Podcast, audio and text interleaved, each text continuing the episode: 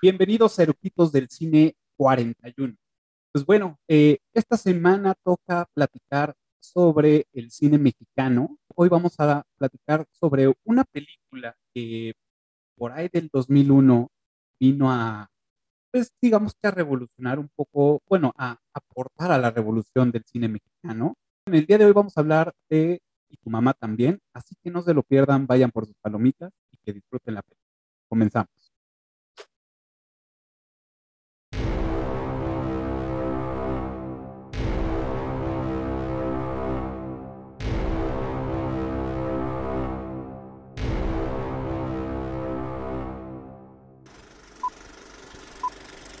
¿Ya está grabando?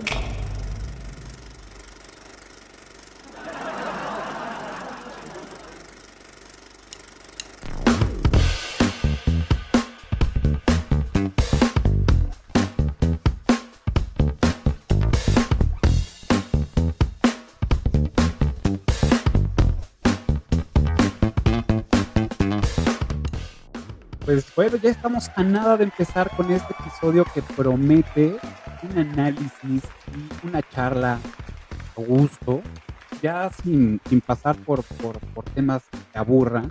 Nos vamos a ir directo a la carnita, pero antes de esto toca presentar a los invitados de esta noche. Bueno, les doy la bienvenida que por aquí van a aparecer. ¿Qué tal? Bienvenidos, buenas noches. Pues bueno, yo ya los conozco y algunos que ya nos han visto en otros episodios ya los ubican, pero para que no, es mejor que se presenten. Hola, ¿cómo están? Mi nombre es Dora Lu. Eh, Cafita, gracias por invitarme nuevamente.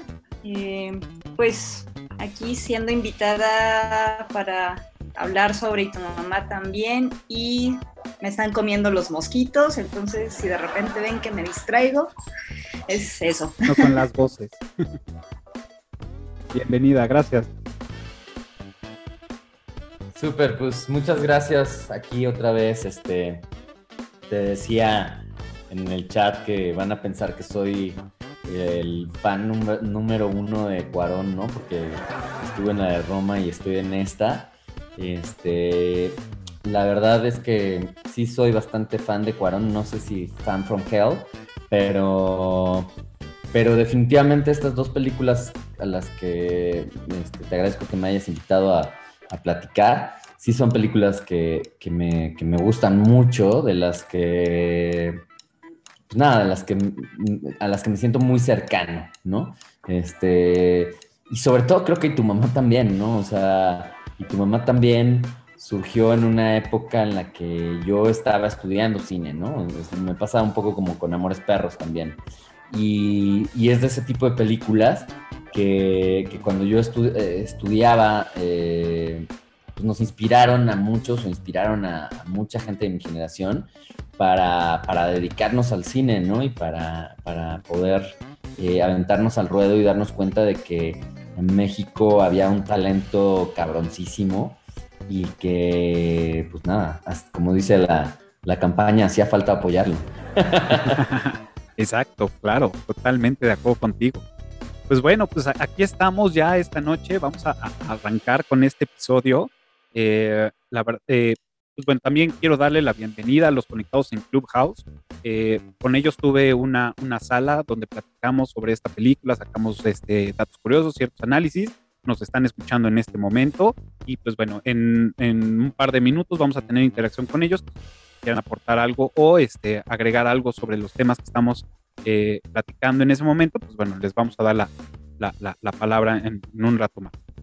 Pues bueno, eh, obviamente, pues eh, ya sabemos que esta película es de Alfonso Cuarón y se estrenó el 8 de junio de el 2001. Ya tiene pues, 20 años esta película y, y, sinceramente creo que es una película que envejeció bastante bien y es algo que platicaba ahorita en la sala con, con la gente de Clubhouse, es que es una película que puedes ver el día de hoy y es algo que le puede pasar a ti, a mí, a cualquier persona. O sea, realmente no estamos hablando de algo extraordinario que haya pasado y que no vuelva a pasar, sino que las mismas generaciones que ahorita lo están viviendo probablemente de otra forma, pero algo muy similar, ¿no? Y la pregunta es, ¿a ustedes por qué les gustó esta película o por qué les gusta esta película? Adelante, adelante. Bueno, creo, creo que a mí me, me gustó mucho la dinámica que tuvieron en ese momento. Este, eh, pues, los, los actores, me acuerdo que la fui a ver al, al cine y y es como una plática entre amigos, como te invito a, ver mi historia, este, y, como mencionaste, o sea, es algo muy familiar, muy, eh, muy actual en ese momento y muy actual ahorita. Eh, y es una película que puedes ver y ver y ver y cada vez vas encontrando como más detallitos que le van dando ese sazón a la, a la trama que dices, ay, esto no lo vi y esto lo puedo seguir viendo y esto... Eh, a lo mejor te acuerdas de alguna experiencia, a lo mejor dices, eh, pues te toca, te toca y te mueve fibras.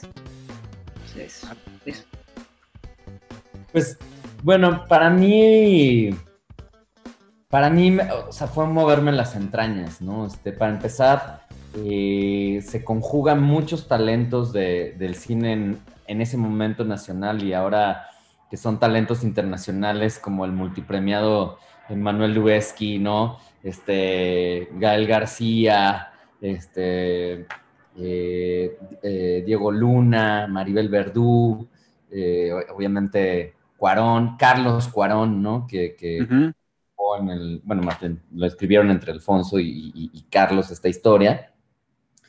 Y sí siento que en el momento en el que salió, este, que además ahorita tuve la oportunidad de, para otro proyecto, entrevistar a Tito de Molotov, este, platicamos un poco sobre el tema de la película que hicieron los, de Molotov, la de, ¿cómo se llama? Here Comes the Mayor.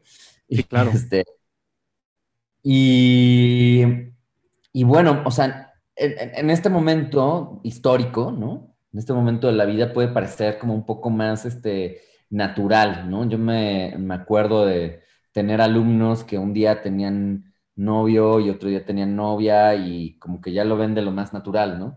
Pero regresando al 2001, eh, ¿no? Y tal vez eso sirva para después en el qué tan vintage eres pues en mi época sí era una grosería decirle a alguien puto, ¿no?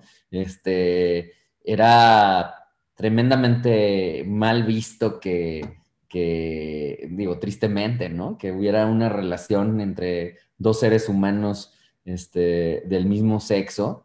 Y entonces me parece que eh, gran parte del escándalo que envolvió la película era, era esta escena que digo, para quien, quienes no hayan visto la película, pues ya ni modo, se las spoileamos. De hecho, de hecho, ya en el intro viene que alerta de spoiler. Sí, claro. No puede ser de otra manera, pero pues, pues bueno, aparte fue como, como de lo más sexy del mundo, este, ver besarse a dos íconos jóvenes, ¿no? De, del cine, como como lo eran en ese momento, lo siguen siendo, pero en ese momento pues eran unos chavitos, ¿no? Adolescentes, este, sexys, que eran amigos, que recuerdo una de las escenas en las que eh, Diego se echaba un pedo, ¿no? Otra escena roban juntos. Entonces era como, como una amistad que estaba más allá de lo, de lo socialmente entendido, de lo socialmente aceptado como amistad hace 20 años, ¿no? Hace 20 años el mundo era, era otro. Entonces no existía la libertad que, existe, que existe ahora y que se ha ganado gracias a películas como esta. Para mí eh, fue una película que, removió mis entrañas y que removió la conciencia eh, de la gente en México gracias a que, a que planteaban una, realidad diferente, ¿no? Eh, una película sumamente poética en lo visual, ¿no? La mano de Lubeski todo el tiempo en esta cámara móvil, que era todo el tiempo un poema, y la voz eh, penetrante y hermosa de Daniel Jiménez Cacho. Claro, totalmente. Sí, digo, a mí es, esta película realmente eh, no es de mis favoritas, pero me gusta mucho. O sea, realmente me gusta mucho y yo eh, lo, lo, platicaba. Soy una persona que, no me gustaba el cine mexicano, eh, y hablo del cine mexicano, de, el cine blanco y negro, de los caquitos, de todo, de, esto que reflejaba un estatus de pobreza todo el tiempo, que a mí nunca, nunca me gustó y a la fecha no, no es de mi agrado ese, ese cine. Pero empiezan a ver este tipo de, de, nuevas películas donde se empieza a revolucionar con otro tipo de, conceptos, de unir eh, estatus sociales, de, la convivencia que hay, me, me empezó a gustar. Y otra cosa que, bueno, yo estaba súper chavo cuando, cuando la vi, este, pues el morbo, ¿no? Porque veías que en los cortos, pues estos dos güeyes se besaban, ¿no? Y, decías, órale, ¿no? Esto, esto va a estar rudo, ¿no? O sabías que iban a ver desnudos, ¿no? Y ya, ya, no sé, tenía 17 años, creo. Era así como de, uy, ¿no? Y aparte, pues esta mujer que, eh, y lo, comenté a mí, la voz de las españolas se me hace, o sea, se me hace de las lenguas junto con las italianas, eh, bueno, el lenguaje italiano se me hace como muy, eh, digamos, como, como sexy a, la hora que, te susurran.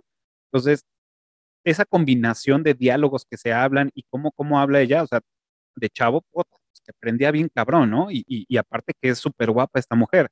Este, entonces era como entre que el morbo, entre que, oye, están haciendo algo diferente en el cine, digo, ya habían, ya habían habido otras, otras películas, pero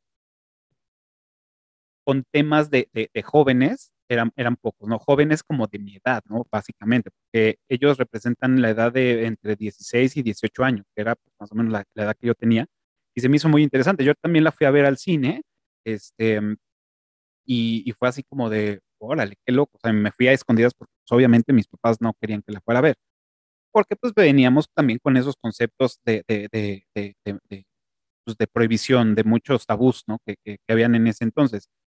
Entonces, me gustó mucho esa película, la acabo de ver otra vez para, para este episodio y, fue cuando dije, sí, claro, o sea, es una película que toca temas muy penetrantes, tanto personales como social, que pues bueno, la enriqueció y que ahorita pues realmente lo, lo vivimos, ¿no? O lo vemos, ¿no? En otras personas.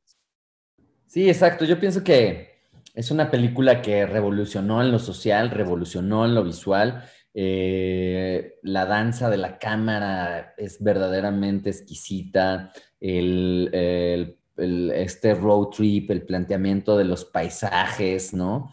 Este, como ya lo dije, el juego con la, con la voz en off, todo esto que tú dices, pues evidentemente yo estoy casado con una española por la misma razón que tú estás. la voz de las españolas es sexy. Claro. este.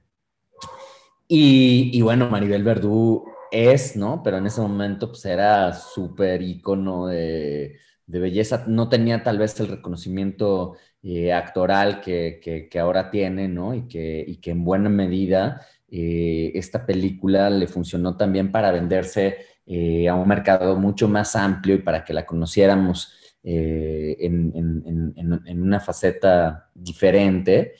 Este, pero definitivamente siento que, se trata de, una historia inteligente, con mucha, mm, eh, con mucho craft, con mucha pasión por el cine y que, como decía Dora al principio, el trabajo entre, entre los actores, ¿no? El trabajo profundo que se hizo para, para crear que los actores eh, fueran naturales, que justo como tú decías, Cafa, que se sintieran, que nosotros nos sintiéramos eh, esos actores, ¿no? Que nosotros nos sintiéramos como parte de la película, como parte de eh, algo que nos, nos podía suceder a cualquiera, ¿no? Este, y creo que eso fue lo, más hermoso de, esa, de, esa, película. Siento que hay, eh, y digo, seguramente Cuarón te dirá otras referencias, ¿no? Como, como cuando en Roma todos empezamos a decir, no, tiene un montón de neorealismo italiano. Y él dijo, no, en realidad es más Yasuhiro Ozu y en realidad es más historias de Tokio y es más, tiene que ver con el, tiene que ver más con el cine japonés. Sin embargo, siento que, que tu mamá también tiene mucho eh, del, del, cine de la Nouvelle Vague francesa, tiene mucho de Truffaut, de, de, de los 400 golpes, tiene mucho de, Godard en, este, en eh, Abu de Souffle al final de la escapada.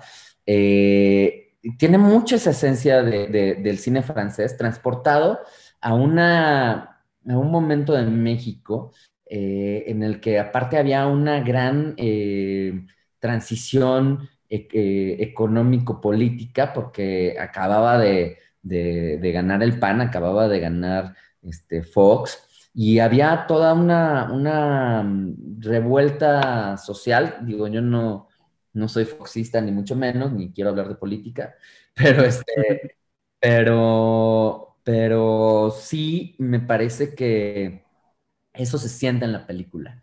Eh, te habla en todo el road trip, también hay como un estudio muy interesante de los lugares a los que van llegando, ¿no? Van buscando llegar a esta playa este, de, Oaxaca, ¿no? y que se, que se, habían supuestamente inventado estos güeyes, ¿no? Porque fue como... Una playa falsa, ¿no? Que estaban armando todo este show, porque en realidad lo que querían era, era pues, estar con, la chava, no sabían... apoyarse a la tía.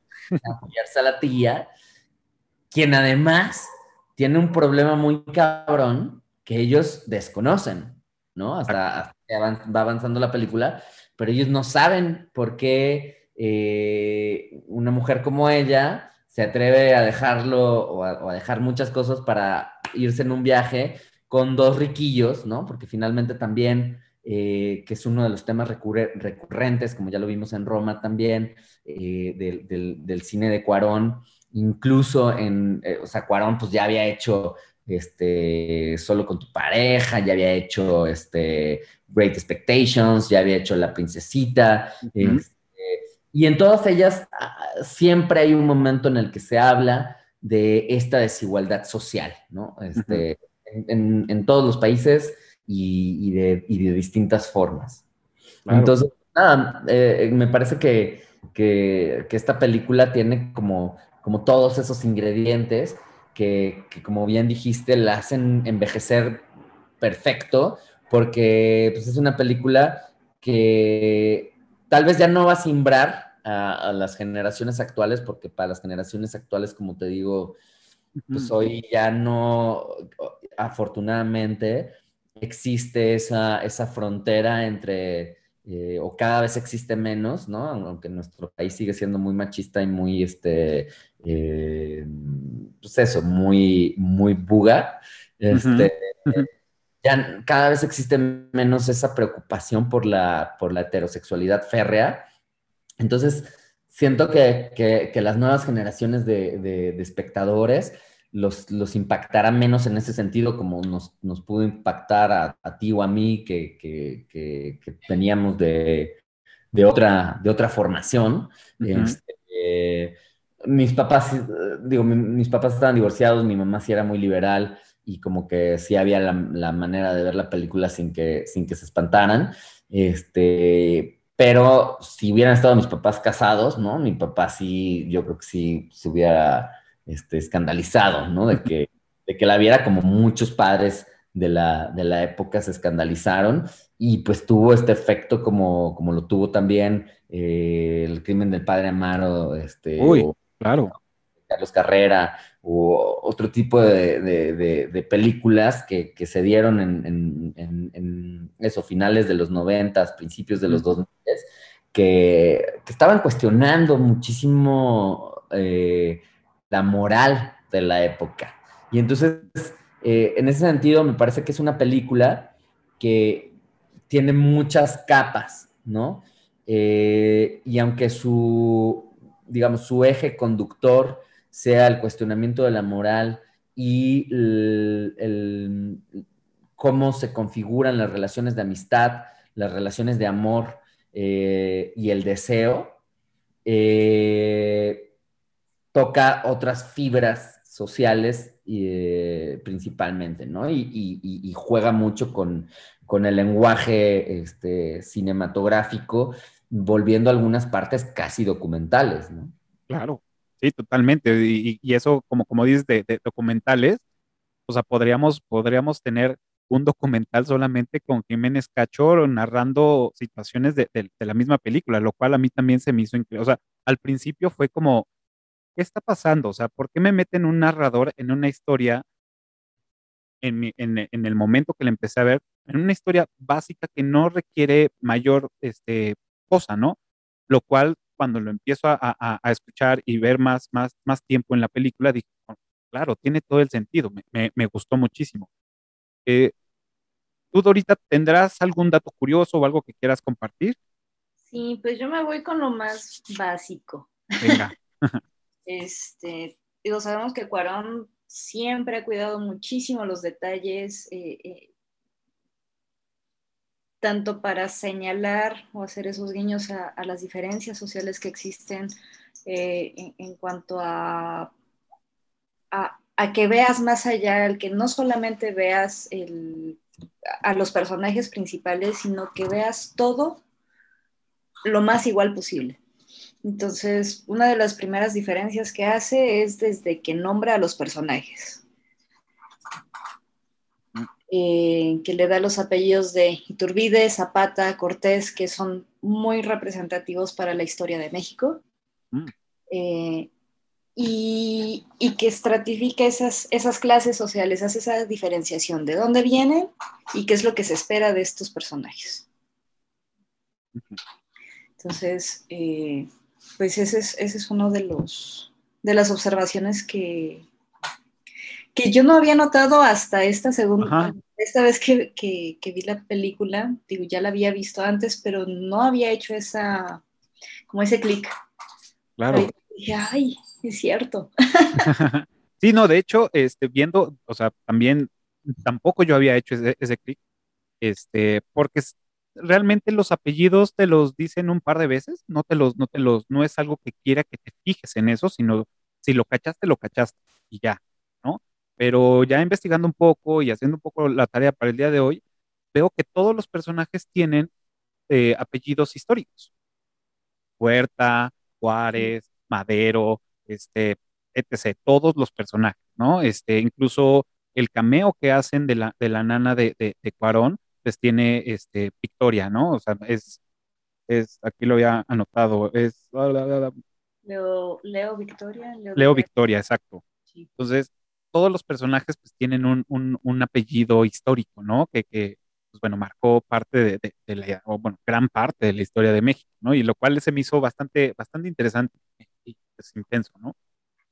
Eh, también concuerdo contigo, o sea, es, es algo que la, la, las clases sociales que manejan, eh, em, que tampoco, o sea, están vistas, pero no es un motor de la película, no es, ah, pues bueno, vemos que, que noche este Iturbide, pues bueno, su papá está metido en el, en el gobierno, este, vemos ahí una, una boda, este, etc., con, con la presencia de, de, del, del, preciso en ese momento, este, y y por el otro lado vemos a, Julio, que pues bueno, viene de, una, de un socioeconómico nivel este, medio, vamos, ¿no? ¿no? No es ni alto ni bajo, ¿no? Pero eh, empiezan a ver este, este, este, estas diferencias, ¿no? Y yo lo que quería poner como en la mesa, y es los tres puntos que yo vi en esta película o que yo caché o que yo identifiqué como los puntos principales y que de ahí se, se, se, se esparce todo lo demás es, uno, es el punto de el, la, el cambio de la niñez, digamos, de así, o adolescencia a ser adultos, ¿no? En este caso a, Tenoch y a, Julio, ¿no? Todo lo que pasan y es esta evolución de, este, estos personajes de entendimiento, de comprensión, de, aceptación de muchas cosas y también incluso de, rechazo, ¿no? Por otro lado, también vemos la, la parte de, evolución de, Luisa, es verse a ella como una, una, una, mujer que pues no ha sido correspondida correctamente o como se esperaría de su, de su, de su güey, ¿no? Y, lo, y lo dice en la película, que ella sabía de las infidelidades que él había tenido, ¿no?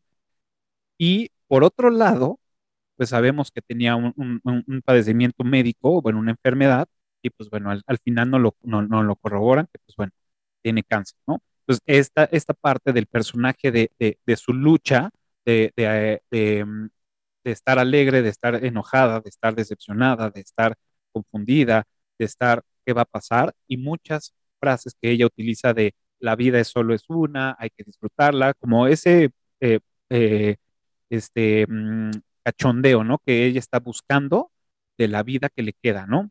Y por otro lado, el tema social, ¿no? Que es la lucha que se estaba viviendo en ese momento en México de, de una democracia, de, este, de, de, muchos aspectos que estábamos viendo. Vemos este, marchas, vemos muchas protestas, vemos muchos carteles, muchas pintas en, en la calle, vemos el abuso este, de las autoridades repetidamente en muchas tomas de, de, de la película, desde que están aquí en, en, en rumbo del aeropuerto o, o, viaducto, algo así, de, en la carretera, o sea, todo ese abuso que, que hay de las autoridades lo vemos, ¿no? Entonces, esos fueron como los tres puntos que yo identifiqué como más eh, eh, firmes, que eso de, detonan muchas cosas, ¿no? Digo, no sé ustedes cómo, cómo vieron o, qué, qué, sienten, vamos.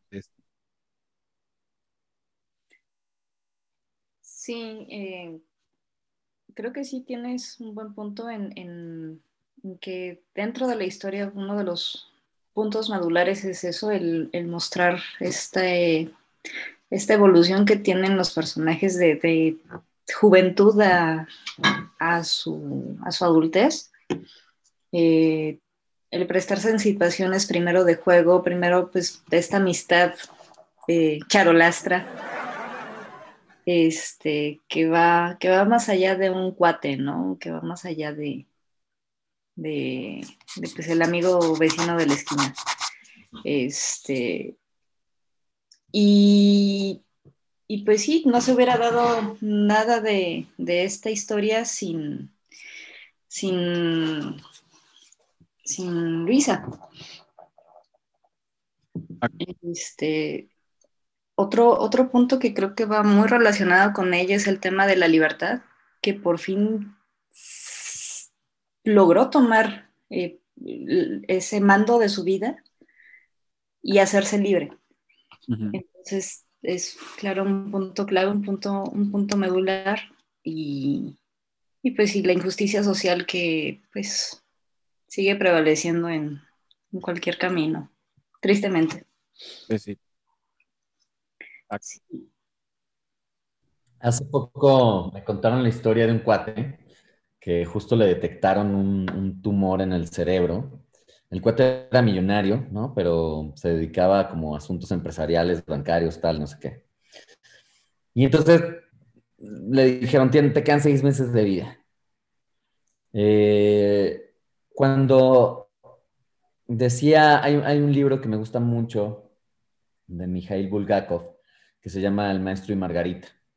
Eh, en El Maestro y Margarita baja el diablo y habla con, con, los seres humanos, el diablo se llama Volant, y le dice a un ser humano en Moscú, ¿no? ¿Sabes cuál es el, el, pedo más cabrón del ser humano? Y le dice el otro, pues que es mortal. Y dice, no, ese es apenas el primero de los pedos. El pedo más cabrón es que es mortal de repente y que no sabe la fecha de su muerte. Si tú supieras la fecha de tu muerte, si tú supieras cuándo vas a morir, seguramente llevarías tu vida de otra manera.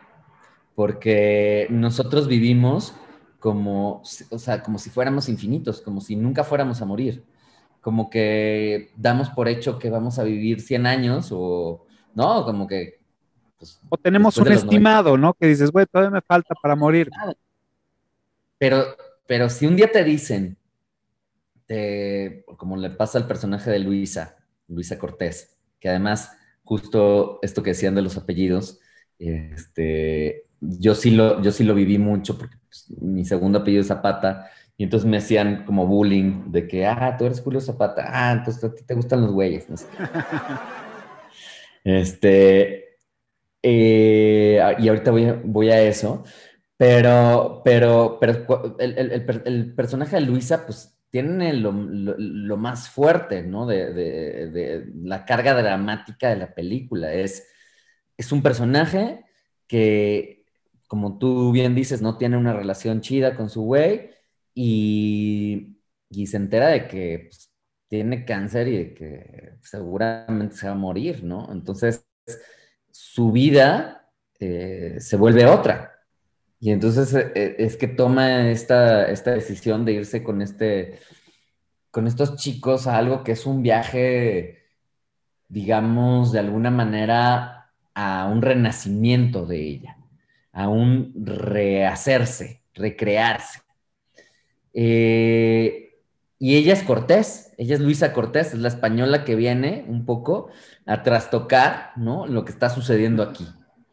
Eh, Zapata, que es este Gael, eh, en realidad, pues es este güey como que es el más revolucionado, es en realidad el que le dio mota a, Iturbide, que Iturbide, pues es el, emperador, cabrón. O sea, el, güey que tiene la lana al que en, las fiestas de su papá va el presidente, este, y pues tiene otro nivel de, de vida.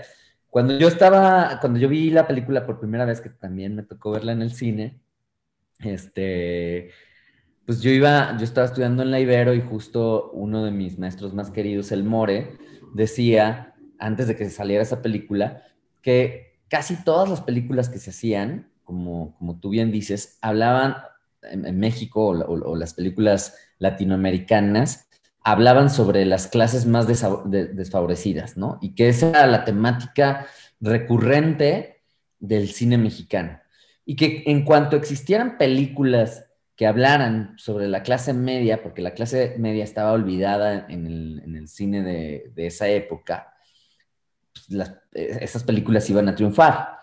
Y este, fue bastante premonitorio lo que dijo, porque, pues sí, finalmente mm, se necesitaba que se volteara ah, hacia, hacia ese México, hacia tener como un espectro más amplio ¿no? De lo que, de lo que es México, de lo que es Latinoamérica, como incluir también estas este, problemáticas, si quieres verlas eh, o llamarlas burguesas, ¿no? Este, que tienen que ver con, el amor, con el desamor, eh, con el olvido, con la búsqueda de la sexualidad, eh, que son temas de los que, claro, no, no son privativos de una clase social, pero sí es más fácil que, las clases un poco más acomodadas tengan ese tipo de preocupaciones, ¿no? Eh, que tampoco son menos, me explico. O sea, creo que lo que dijo eh, Dora es muy importante. Plantea ese, ese, ese conflicto de clase, pero el conflicto de clase no es el motor de la película el, conflicto de clase se, se, traza, ¿no? Se establece dentro de la película, pero no es el motor que mueve eh, las acciones de los, de los actores, ni es el motor del drama. El drama se da porque hay eh, un conflicto más bien interior, más bien de identidad este, sexual, más bien de identidad de vida, de qué voy a hacer con mi vida si estoy a punto de morirme. Y, creo que también cuestiona eh, cómo se relacionan personas eh, del mismo sexo en la amistad, ¿no? O sea, ¿cómo puedes ser amigo de alguien que en realidad te gusta? Sí, está cabrón eso, ¿eh? Está cabrón. Digo, y, y ha sucedido, ¿no? ¿Algún otro dato curioso que, tengan de la filmación o de los actores? Por decir, yo lo, que les puedo platicar es de lo que, de lo que leí, de este, la, famosísima escena, ¿no? del beso de, Gael y de, y, de, y de este Diego.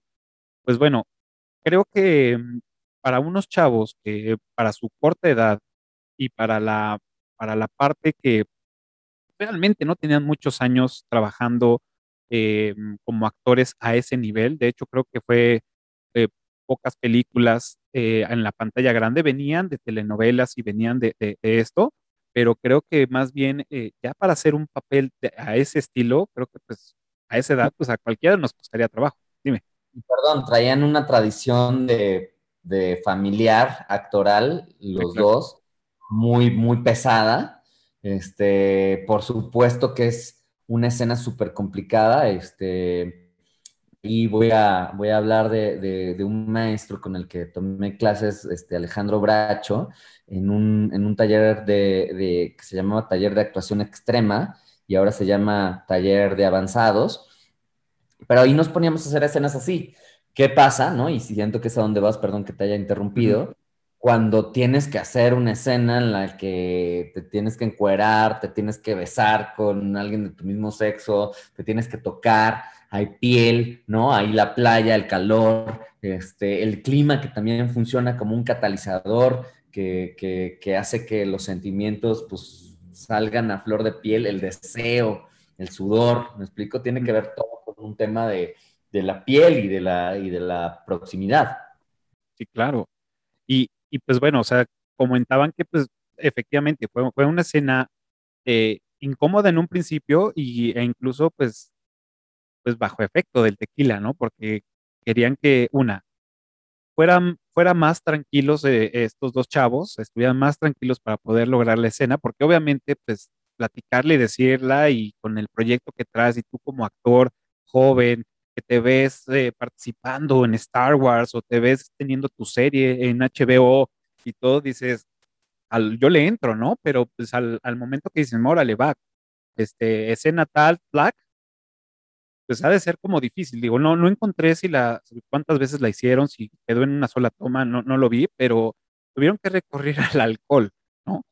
Y a, y a la terapia de decir, platicar con ellos, este, incluso eh, Luisa tenía que hacer ahí como parte de, la chamba de, ponerlos como cachondones a los chavos también para que fuera más natural, ¿no? Entonces, fue una escena pues, interesante, eh, incómoda también para ellos porque lo mencionan, pero al final eh, creo que fue Diego el que lo, el que lo dijo, no lo sentí como una parte ajena, sino lo viví como en la película, como lo que quisimos transmitir en la película, que realmente este güey era un amigo que yo quería mucho. Y el, y el poder, y el darnos un beso era como, como no ser gay, sino más bien como fraternizar más allá de, la amistad. Entonces, y, aparte de la peda que manejabas, así lo, lo, lo, lo comentó y digo, no sé, o sea, no sé si fue como un, un este, como para salirse por ahí o, realmente pues pasó eso, ¿no? Digo, tú que has estado más involucrado en estas escenas, en, más en estos filmes, pues no sé si, si sea más o menos por ahí el tema. Yo he estado en, la vida real también. y, eh, bueno, pues ya, es por convicción, pues bueno, es, es, otra, es otro, es otro tema. no, y en la ficción, evidentemente. A ver, en la vida real, por supuesto, este eh, como tú sabes, yo tuve una juventud muy divertida y, muy abierta y muy agradecido con, esta película porque a mí me dio la oportunidad de, ser feliz y de experimentar todo lo que yo quise experimentar en, mis años 20. Este, hice todo lo que quise.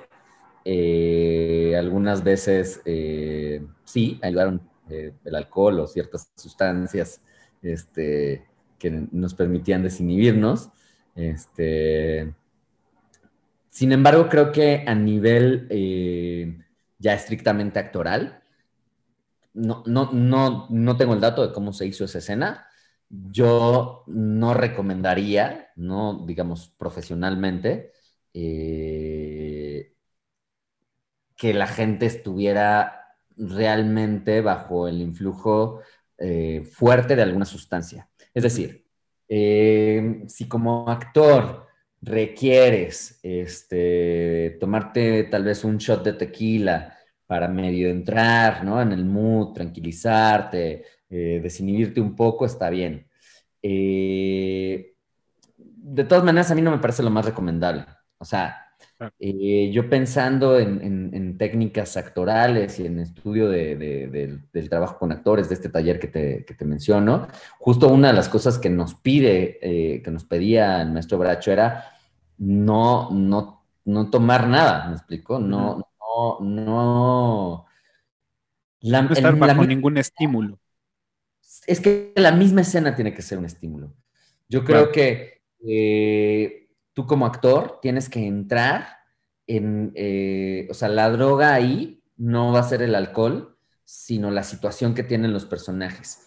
Hay un, hay un ejercicio de, la maestra Uta Hagen que se llama las tres entradas. Entonces, tú llegas como actor, ¿no? Y este es un ejercicio que hacíamos con Bracho. Tú eh, llegas como actor a la misma situación. Sin embargo, cuando tú cruzas la puerta, tú vienes de tres distintas eh, circunstancias inmediatamente anteriores.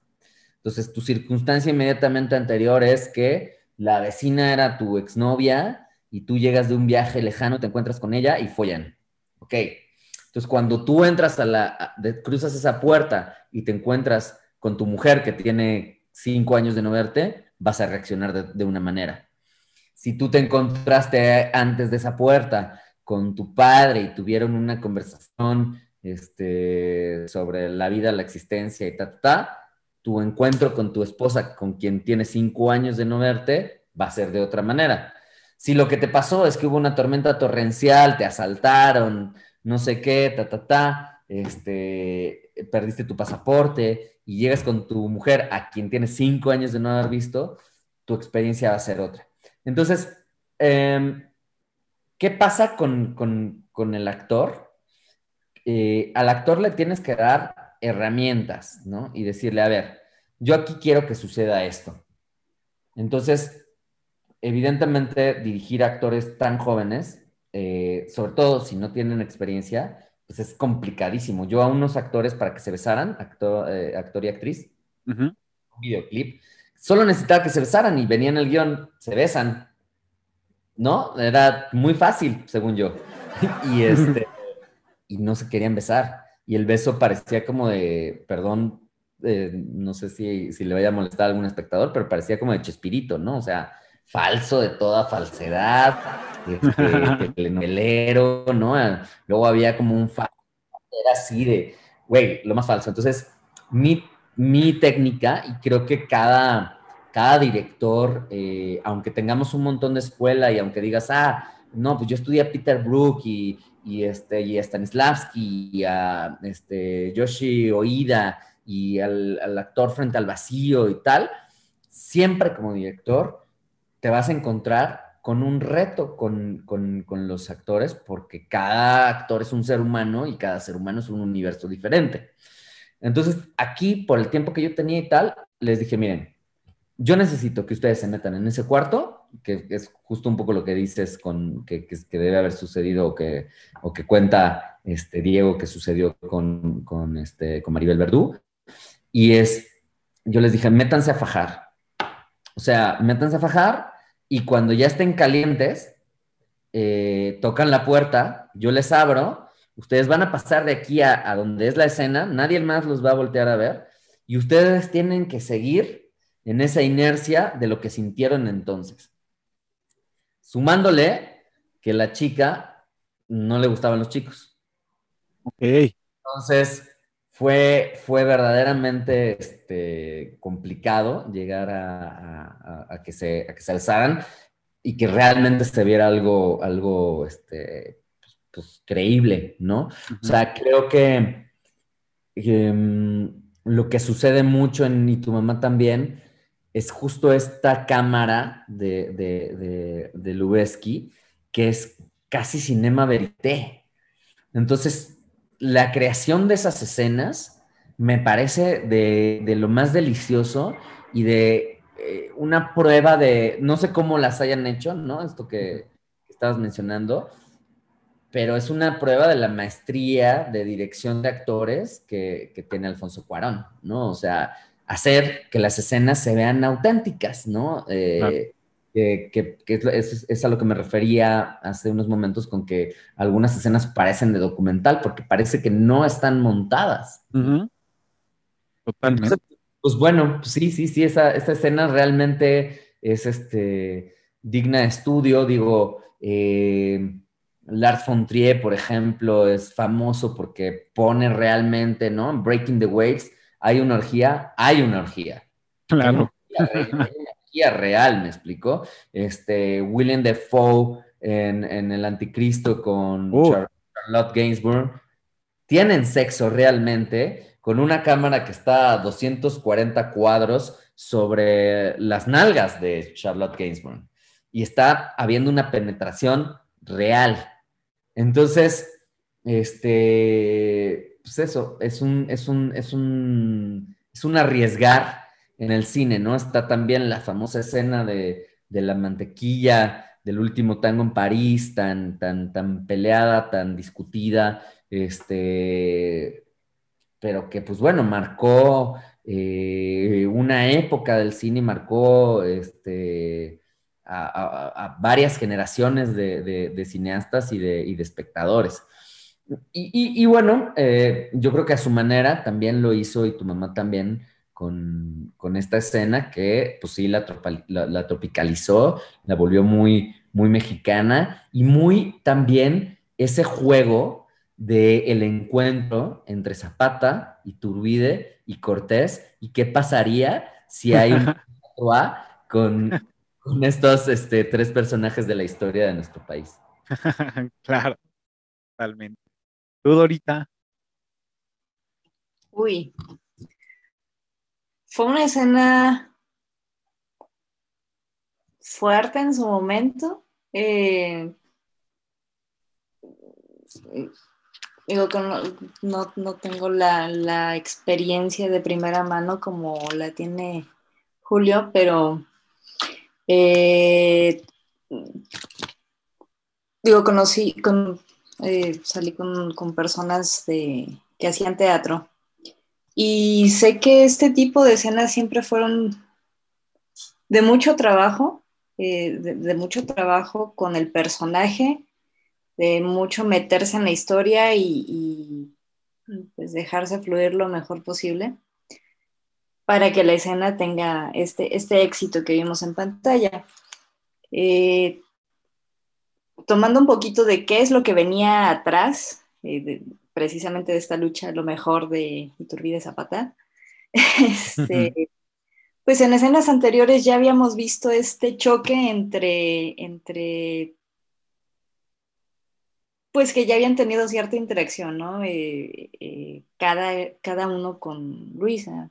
Y Luisa para que, pues para mediar el conflicto que hubo de, bueno, estos dos están enojados a lo mejor porque pues me acosté con este güey, pues a ver, venga, chepa acá y, y vamos a tratarlos por igual a todos. y ya desde allí se veía mucha tensión, ¿no? Ya, ya íbamos encaminados a, a esta clásica tensión sexual de, de, primero de querer conquistar eh, cierto territorio y después de decir, eh, bueno, pues vamos a compartir total, todos ganamos. Claro. Eh, este, bueno, y luego Bertolucci, me parece que dos años más tarde, retoma el tema con Dreamers. Mm película en la que sale Eva Green este, cantando una canción de Charles René, eh, La Mer, ¿no? Este, que se vuelve un súper icono sexual, que habla también sobre, sobre los años 60 en, Francia, sobre la cinemateca francesa y, todo, digamos, el descubrimiento del cine que tuvo este, Bertolucci. Y creo que el tema de los, de los, este, de los menage à trois es un tema como, como muy recurrente y por eso decía que tiene mucha influencia del cine francés, ¿no? O sea, eh, eh, The Outsiders, esta película de, Godard, también explora el tema. Digo, ahí pues eran los años 60, no había eh, este nivel de que se desnuden, de que se besen, de que sucedan todas estas cosas. En The Dreamers sí, en The Dreamers termina metiéndose en una tina los tres. Este, también eh, muy, una película muy sugerente. Y creo que el, creo que el, el, el, Menage à Trois era algo que, que, siempre estaba en nuestras fantasías este, juveniles y que pues, cuando lo vimos en la pantalla mexicana, ¿no? Puesto en escena, pues fue fortísimo, ¿no? Fue, fue increíble verlo verlo ahí y decir, bueno, pues sí se puede. claro. No eso, sino que, y tu mamá también. O sea, tu mamá también. La, frase que le, da, que le da título a la película es no solo, no solo tuve sexo con tu novia, sino que con tu mamá también, ¿no? O sea, entonces contigo, con tu mamá, con, con tu novia, o sea, como que eso ya rebasa, ¿no? Y se vuelve una película como súper libre en ese sentido. Como decir, ok, moralmente podemos estar o podemos ah, em, o deberíamos poder aceptar que un ser humano, este, la mamá de alguien de 60, 70 años o 50, 60, ¿no? Para un adolescente o algo así, pueda tener sexo con una persona 18 o 20 años menor, eh, que un hombre pueda tener o una mujer pueda tener sexo con otra mujer y que eh, se pueda tener sexo entre varias personas. Creo que todas esas cosas está planteando la película con un título como Y tu mamá también. Claro, totalmente, digo, es, es, algo que, que, que, platicábamos en, en, la sala con Clubhouse y es, es un, o sea, digo, ya todo lo que hemos dicho sobre, sobre esta escena, el, poder, eh, el que nos transmite esta, mm, este amor fraternal, este, esta experiencia sexual que tienen este, pues, estos dos chavos, ¿no? Porque al final sabemos que, o entendemos que Luisa, pues bueno, tiene cierta experiencia. No sabemos si de un trío, pero bueno, al final tiene, tiene más años y ha tenido más parejas, ¿no? Que, estos dos chavos. Y, lo chistoso y al, punto que iba es el nombre de la película, ¿no? Que es Y tu mamá también. Entonces, no es, no es un título como en muchas otras películas que es referente al, a, la trama, ¿no? O es referente este, a lo que se está ocurriendo o no sé, digo, que normalmente siempre sucede en, las películas eh, o en la mayoría. En este caso, le ponen el nombre de una situación que se dice solamente una vez y que eso también tiene mucho contexto de una, de de nuestra, mm, de nuestra forma de hablar como mexicanos o chilangos, que es un o insulto o es uno o es un este mm, digamos es una frase de defensa que utiliza siempre o bueno se utilizaba el albur es clásico. o el albur ajá exacto y este y eso fue también lo que hasta apenas digo nunca lo había analizado de esa forma y hasta apenas entendí dije ok o sea siempre me dije, bueno, ¿y por qué le pusieron a tu mamá también? Bueno, lo dicen una vez y luego, ¿y qué? Pero ahora ya más grande empiezo a, entiendo y que realmente sí, el contexto es todo este juego de palabra, todo este juego de palabra que se va haciendo desde, oye, es que sí, güey, me cogí a tu novia. No mames, güey. Y, y, pasan toda la tarde preguntándole detalles, ¿no? ¿Y qué calzones te veía, cabrón? No sé, güey, blancos, creo, no mames. ¿Y en dónde fue? O sea, todo esto como, como de chavos, que siempre queremos saber algo, a lo mejor no, no recuerdo que me haya pasado algo así, pero si quieres enterarte de todos los detalles, ¿no? De, de, de, de estas infidelidades o de este, em, digamos, eh, apuñalamiento de un amigo, ¿no? Que no quiere decir que sea sexual con, tu pareja, sino el, defraudarte de un amigo de, en lugar de que haya sido contigo, fue con alguien más a otro lado o lo que sea, ¿no? Entonces, todo esto que va creciendo, va creciendo, va creciendo, y que al final cierra este güey, que en este caso, este Julio cierra con un, y tu mamá también, Jota, se me hizo cabrón. Entonces, digo, no sé, me, gustó mucho cómo emplearon todo este juego que fueron cosechando desde que se atreve a decirle, y ya después el ping-pong de, no, pues yo también me di a, esta, a tu novia y, y se hace todo el desmadre, ¿no? Y que al final sea así, me gustó. Es que, es que hay un trazo de, guion muy sensible, muy profundo, que, que sí, que, termina en esta frase, digamos, en, a nivel toda la película. Este, y que esta frase además sintetiza todo lo que te, todo lo que, lo que acabo de, de mencionar en cuanto a el conflicto moral pero que al mismo tiempo es un gran trabajo de marketing. Porque a huevo vas a ir a ver una película que se llama Y tu mamá también. Sí, claro. En la que en la portada salen dos jóvenes súper sexys y Maribel Verdú en medio. O sea, ¿sabes? Eh, es, es, es, eh, es, una película que siento que se concibió para sí ser una película de arte, pero ser una película de arte que vendiera. Claro. Sí. en todo momento el, el guion es viaje del héroe, ¿no? Del, crecimiento de los personajes, este, hay los heraldos, hay este, la voz del coro griego, que es la voz de, de Daniel Jiménez Cacho, que está contando la realidad de México, etcétera, etcétera, etcétera. Y, entonces tiene en realidad una estructura muy clásica de guion, utilizando un tema que, que, pues, se vuelve este, muy, muy rebelde, ¿no? Claro, y que lo, que lo vivimos, que lo entendemos, que lo, que lo adoptamos, ¿no? Porque es de, ah, no mames, les pasó a estos güeyes, o me pasó, digo, cuántas historias no, no, no hacemos o cuántas cosas no vivimos similares. bueno, yo en mi caso no viví iguales, pero viví cosas similares, pues, es lo que decía, es te identificas con, con, ciertos aspectos de un personaje, del otro, de, de también de, de, de, Luisa, de las situaciones que se van generando alrededor. A mí por eso también me, me encantó esta película. ¿Tú, Dorita? Viajes así fumando marihuana en camino hacia la playa, muchos. claro. Yo creo que sí te identificas mucho con los, con uno u otro, si no es el personaje, con algún momento.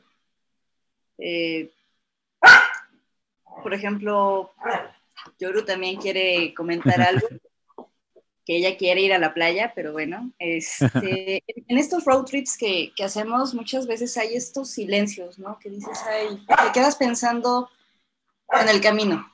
Por ejemplo, hay, hay una escena en particular en donde te narra una tragedia que sucedió con un camión que se volteó, salieron las gallinas, este, y pues al final, pues, las dos... Las cruces. Las cruces en pues que tradicionalmente se pone donde alguien fallece. Claro. Y no sé si les ha pasado que dices, ay, ¿por qué estará eso allí? ¿Quién se habrá muerto? A ver si no me sale el espíritu, ¿no? A ver, si no se me sube en el, en el asiento de atrás y luego veo por el retrovisor algo raro. Entonces, eh, esta parte de identificarte con, con los momentos se me hace espectacular porque te, te, te involucra en la historia y, bueno, algo ah, también curioso que, leí es que Cuarón estaba perdiendo como esa pasión o, que se, le llamó a su, a su hermano para poder encontrar esa pasión nuevamente escribiendo un guion eh, en, conjunto, ¿no? Que ya estaba un poco deprimido en, en creo que Nueva York y que dijo, vámonos, vamos a México, vamos a filmar algo y vamos a romper las reglas conociendo las reglas y, vamos a, hacer algo. Y de ahí salió, este, y tu mamá también. Eh, y sumando a esto que dices, Dora, este, creo que es bien chido, este, pensando en, en la dinastía Cuarón, ¿no? Este, cómo las personalidades de Alfonso y de Carlos son tan disímiles, ¿no? O sea, Carlos es eh, mucho más este juerguista, mucho más este mexicano, ¿no? Como que se quedó siendo más eh, el albur, el chiste, el tal. Y Cuarón, eh, Alfonso, es mucho más serio, ¿no? Este, profundo, trascendental, tal. Pero la combinación de esos dos universos, el, no, el no clavarse tanto, ¿no? Esto, creo que todos estos años de Cuarón en, Londres, en Nueva York, como dices, eh, forjaron ese carácter un poco más este, árido, menos, menos latinoamericano en cierto sentido. Este, y Carlos no, Carlos se ha mantenido siempre como este, como en ese rumbo mucho más este, de, la broma del, espíritu latinoamericano, en el que los latinoamericanos nos burlamos de, nuestras tragedias, nos burlamos de, lo que somos, ¿no? Este, y creo que, esa es una de las grandes virtudes, como mencionas, ese encuentro de, estos dos hermanos, ¿no? De, poder construir, que no es la primera vez que trabajan juntos, pero que sí me parece una de las colaboraciones más afortunadas que, han tenido. Claro. De hecho, pues bueno, venían de trabajar en la de Solo con tu pareja, ¿no? Con Jiménez Cacho, que hicieron también el, el, el guion y toda la historia. Este, pues bueno, parte del reconocimiento que yo ahorita en este momento, yo perdí cierta este, creencia, eh, incluso un poco de respeto a los premios Óscares, pero pues bueno, al fin y al cabo pues tuvo una nominación, ¿no? Como guion, como guion original, lo cual pues también em, eh, mapea también a México ya en estas eh, ligas del cine de, hollywoodense y todas estas producciones, lo cual a mí se me hace pues bastante reconocible y ganó muchísimos premios.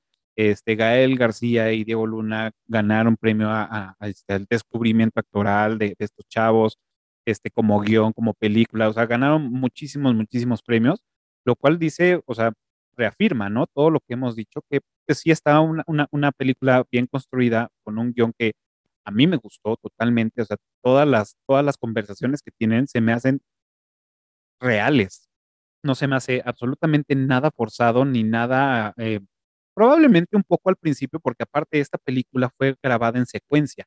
Entonces, sí se ve un poco al principio a Gael y a, Diego, este, como lidiando un poco con el personaje, incluso a veces como que siento, no sé, no, no soy experto en actuación, pero siento que están un poco forzados, ¿no? Al principio. Ya después sí, sí, sí veo como más naturalidad en, en, sus actuaciones, lo cual, pues digo, wow, y, creo que son, son de los riesgos que puede llegar a tener una película, digo, no sé si Julio nos va a decir, pero creo que son uno de los riesgos que tiene una película al filmarse en secuencia, ¿no? Que es la adaptación del, del actor con el personaje y cómo va ya haciendo clic, clic, clic, clic, hasta que ya pues, es uno, ¿no? Digo, y creo que por otro lado es fácil porque pues ya no tienes que estar manoseando la película en la postproducción y este cachito por acá y lo metemos al principio y luego digo, desconozco también todo este tema de la, de la edición, tengo una idea, pero este, eh, por esa parte creo que es fácil, pero por el otro lado de las actuaciones de los actores que se van amoldando al personaje, creo que eso podría llegar a ser difícil.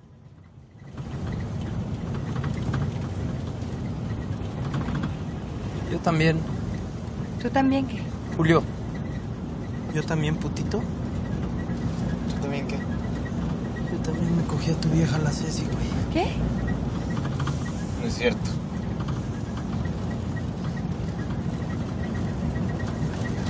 ¿Cuándo? Después del concierto de Plastilina Mosh. Puta madre. A huevo, ¿verdad, pendejo? Por eso me llevaste a mí primero, ¿verdad, güey?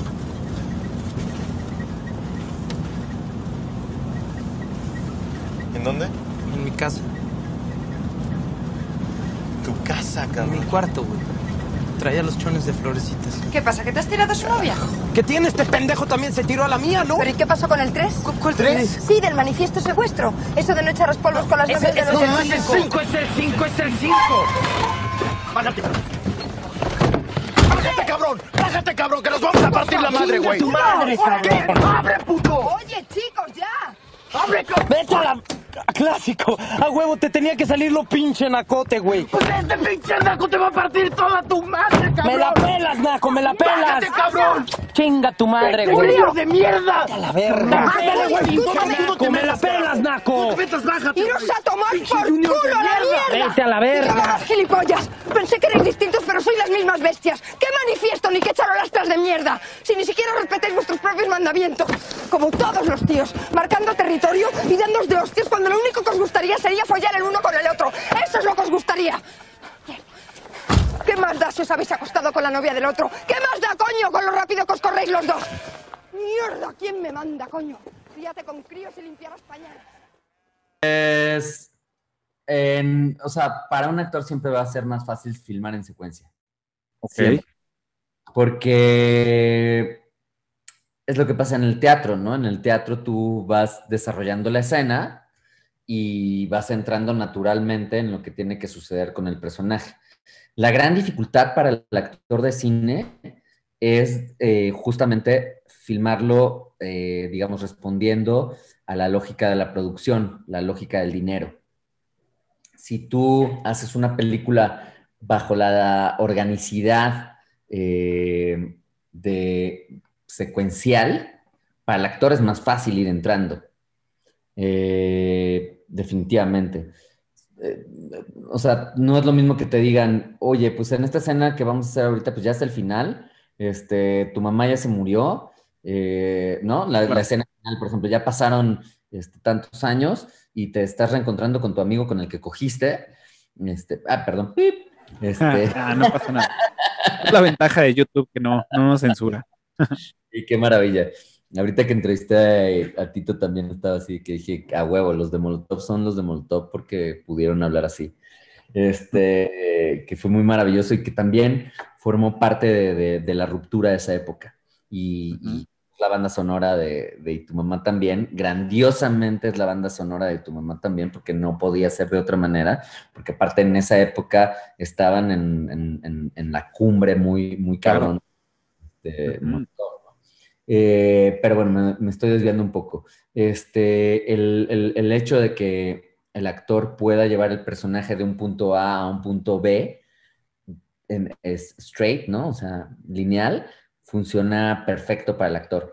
Si el actor tiene que actuar ahorita la muerte de su madre y al día siguiente estar feliz, porque eh, está en una comida con su mamá, eso es de lo más complicado que, le puedes plantear a un actor en realidad. O sea, ahí, ahí hay, una, hay una gran dificultad. Ahora, ¿qué pasa y por qué filmarla de manera lineal si cuesta más caro? Eh, justamente es para crear esa verosimilitud en, la, en, en el desarrollo del personaje, ¿no? Entonces, precisamente en, ese sentido, y lo volvió a hacer en, Roma, y en Roma más cabrón aún, ¿no? Ya con muchísimos años de experiencia, este, dijo, ahora lo voy a hacer. No solo eso, sino que no les voy a decir cuál es el guion. Ok. Les voy a ir diciendo, ¿no? A, a, Yalitza, pues no le soltaron el guion, nunca le soltaron el guion. Es más, Nico Celis, el, el productor de la película, no tenía el guion de Roma. No sabía qué iba a pasar. O sea, Cuarón decía, necesito esto, esto, esto, esto, esto y esto y esto, y consígueme tal y tal y tal y tal. Pero el, el, el crew, el, el, equipo humano, no tenía el guion. No sabían qué, iban, qué iba a pasar. No sabían por qué estaba sucediendo esta escena o la siguiente escena, ¿me explicó? Entonces, eso a nivel eh, actores es maravilloso, porque, porque tú vas metiendo a los actores, claro, eh, tienes que, ensayar después este, las escenas. Pero hay muchas cosas de las, de, las escenas y, este, y bueno, ahí estoy en una, en una conversación con, un actor muy famoso que no puedo soltar ahorita este, el, nombre, pero tuvimos una plática este, larguísima porque justo yo le decía, este, es un actor de, de mucho renombre, de mucha técnica, muy cabrón este, mexicano que mide, ah, ¿verdad? que su nombre empieza con tal y termina con tal. y, fue una plática muy chida porque eh, justo estábamos hablando de, eso, ¿no? De técnicas actorales y de, cómo llevarlo, cómo, cómo, puede llevar, llevar un actor un, personaje. Y, lo que decía hace rato, pues hay muchos tipos de actores, muchos tipos de escuelas este, actorales y, no hay una que sea la mejor. O sea, yo creo que cada, cada, cada escuela ha buscado una respuesta para, encontrar eh, qué quieres que, el actor te dé, ya sea en el escenario o en el set, ¿no? Este, pero hay que buscar eh, lo mejor para cada película. Yo no, yo no creo, yo no soy de la idea de que todas las películas se tengan que filmar de la misma manera. Definitivamente no puedes dirigir a los mismos, a, diferentes actores de la misma forma, ni tampoco puedes plantearte una película que tiene un tono, eh, o sea, una comedia de Woody Allen, no la vas a, no tiene sentido que la filmes como y tu mamá también, ¿me explico? Claro. Pero, pero para generar este efecto que generó Cuarón, era necesario filmarla de esta forma. Para generar Roma, no, Roma no hubiera existido si no hubiera sido filmado de esta manera. Entonces, eh, el director también va creando, me parece, esta relación eh, con los actores y con el equipo que le van dando un sello. Porque cuando un director trabaja con un día con Rodrigo Prieto y otro día con, este, como en el caso de Iñárritu, con, este, con, con Prieto, otro día con Lubeski, y ahora está trabajando este, con Darius Conji, que fue el, director de fotografía de Seven. Eh, la película nueva que está haciendo este, Iñárritu con Daniel Jiménez Cacho, que se llama Limbo, que está en proceso de producción, este, es con Darius Conji, ¿no? Y no han, no han salido muchas este, escenas, ¿no? Porque todo está como súper este, privado y tal, pero las cosas que se han alcanzado a ver en prensa te, hacen ver que finalmente, pues sí, el, director va a imprimir un, sello, pero los actores también van a imprimir su sello. Y esta concatenación de, de artistas, este, le van a dar finalmente forma a esa historia que, estás, que se está contando, ¿no? Eh, y que siempre va a tener eh, la impronta de alguien que está detrás, ¿no?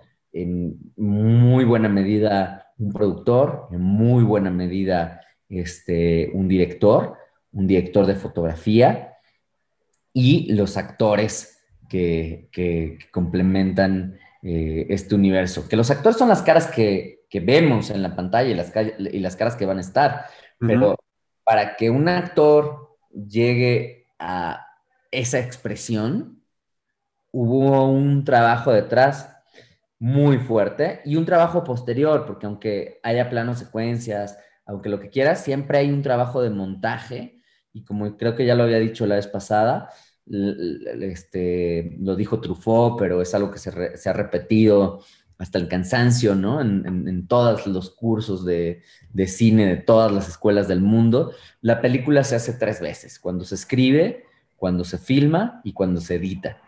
Y la parte más importante de la creación cinematográfica, sin lugar a dudas, es el montaje. Es decir, claro que tienes que tener un, un, guion eh, poderosísimo, ¿no? Esa es la columna vertebral. Tienes que tener actores que hagan que esto sea posible. Pero todo eso se puede venir abajo si la película está mal montada. Claro, totalmente. Ahí es quirúrgico. Entonces, sí creo que aunque, respondiendo un poco a lo que decías, aunque la película se filme eh, de manera lineal, ¿no? Como sucede, va a haber un trabajo de, edición. Va a ser más fácil para el actor y también va a ser más fácil para el, editor. Digo, ahora que lo mencionas, tiene mucho sentido. Eh, no lo había notado de esa forma, aunque sí creo que eh, parte de esto es que el, actor va, va, agarrando más el personaje, como bien lo dices, y podemos identificar a veces como que no está empalmando o puede haber esa sobreacción, sobreactuación o este, no sé. Y eso es lo que yo noté. Pues, me gustaría este, compartir con ustedes y con los que nos escuchan y con todos los que nos están viendo em, algo, algo bien importante y algo que, que, me da mucha risa y, y, creo que es también un concepto importante de la película y es el ser charolasta, ¿no? Este, creo que, creo que parte de, lo que une este, son estos códigos, ¿no? Entre, entre, entre amigos, entre amistades, entre todos estos códigos que nos generamos, este, los pactos de caballeros, este, digo, no sé cómo, cómo, cómo sea en el caso de las niñas, pero lo puedo decir desde mi lado. Y pues bueno, este código de, de los charolastras, que pues bueno, lo tengo aquí y si ustedes me permiten, se los voy a leer, se me hace muy chistoso y la verdad es que creo que nutre muchísimo también a las secuencias de la, de la, película. Y voy a aclarar algo. Lo voy a leer tal cual como es, pero bajo protesta, porque el equipo de fútbol, a ese sí le voy. Entonces, pero lo voy a leer tal cual para no este, eh, ofender a, a los guionistas. Pero bueno, los diez mandamientos de un charolastra. Y dice, uno, no hay honor más grande que ser un charolastra. Dos, cada cual puede hacer lo de, eh, cada, cada cual puede hacer de su culo un papalote, pues, es increíble. Tres, pop mata poesía. Muy cagado. Cuatro, un toque al día, la llave de la alegría. Cinco, no te tirarás a la vieja de otro charolastra. Seis, puto el que le vaya a la América. Em, siete, que muera la moral y que viva la chaqueta. Ocho, prohibido casarse con una virgen. Nueve, puto al que le vaya a la América. Diez, la neta, la neta es chida, pero inalcanzable, lo cual también se me hace una gran frase. Em, once, pierde la calidad de charolastra el culero que rompa cualquiera de los puntos anteriores. Amén. Y luego tiene un postdata, que es el punto 9 se repite porque no hay nada más puto que irle a la meta. Entonces, estos son los mandamientos de, los charolastras, lo cual sí se me hace pues, cagado, pero que también trae mucho a colación a, a la historia, ¿no? Que se va desarrollando. ¿Tú qué opinas, Dorita? Eh, que rompieron.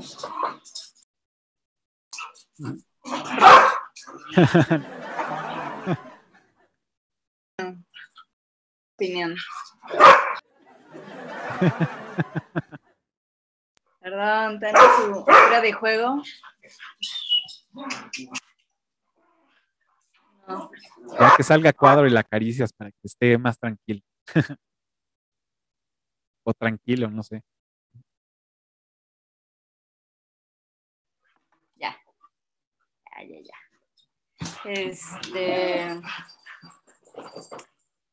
Estos mandamientos son muy buenos. Eh, lo comentábamos hace rato que, son más que un amigo, ¿no? Es, ser charolastra y, y pues hay por lo menos dos verdades que son maravillosas en, sus mandamientos y que están demostradísimas en, la película. Cada cual puede hacer de su culo un papalote.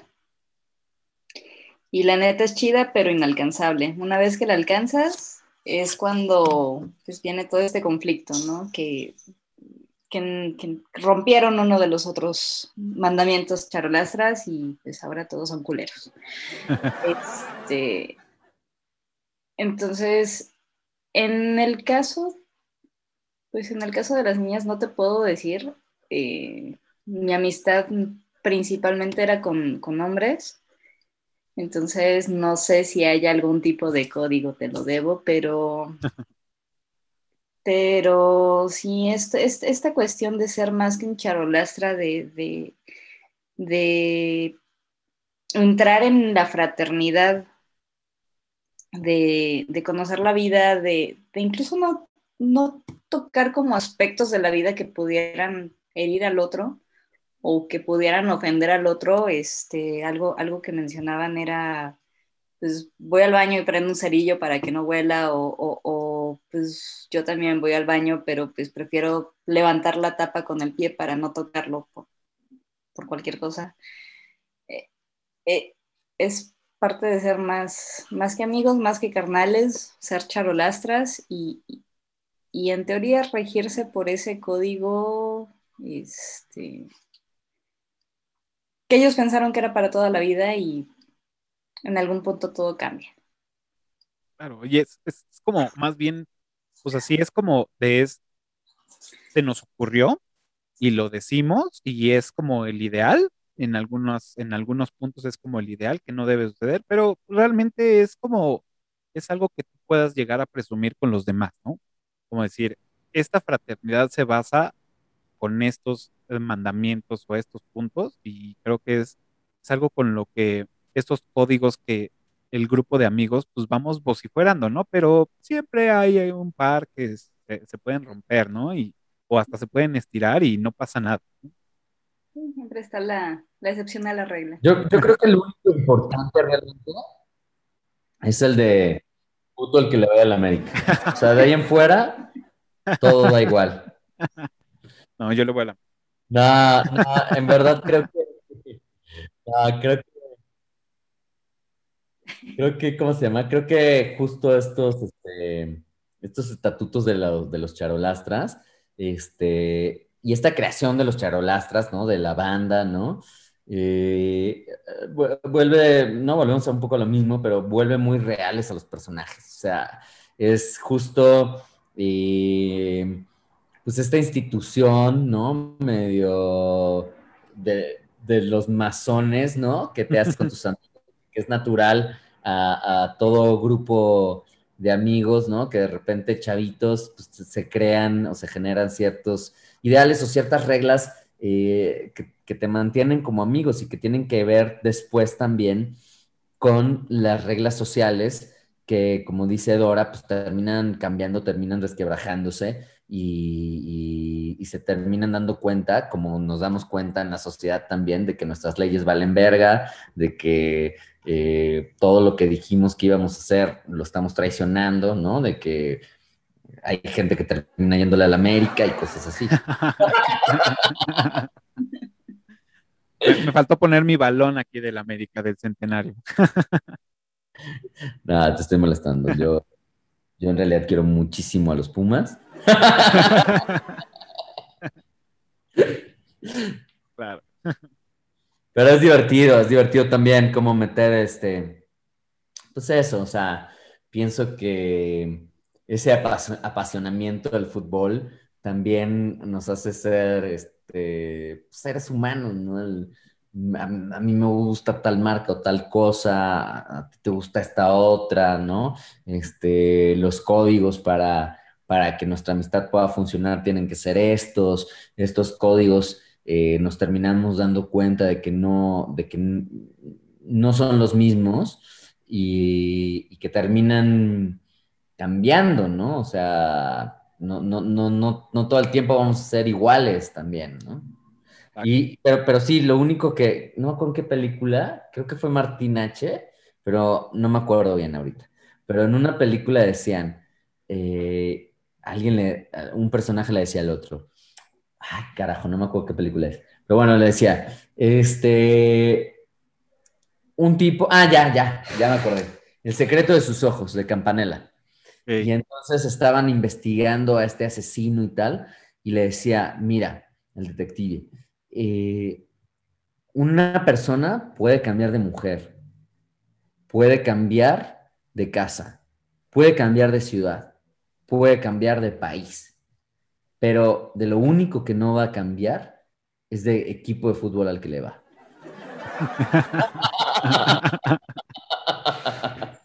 Sí, sí, sí, sí, claro. Entonces es algo que te marca, ¿no? Es como, este, sí, más que la religión casi. Digo, en mi caso, digo, no soy, no soy pambolero de corazón, eh, me gusta verlo. Este, me gusta mucho el efecto que, que causa decir que le voy a la América, me, lo disfruto mucho.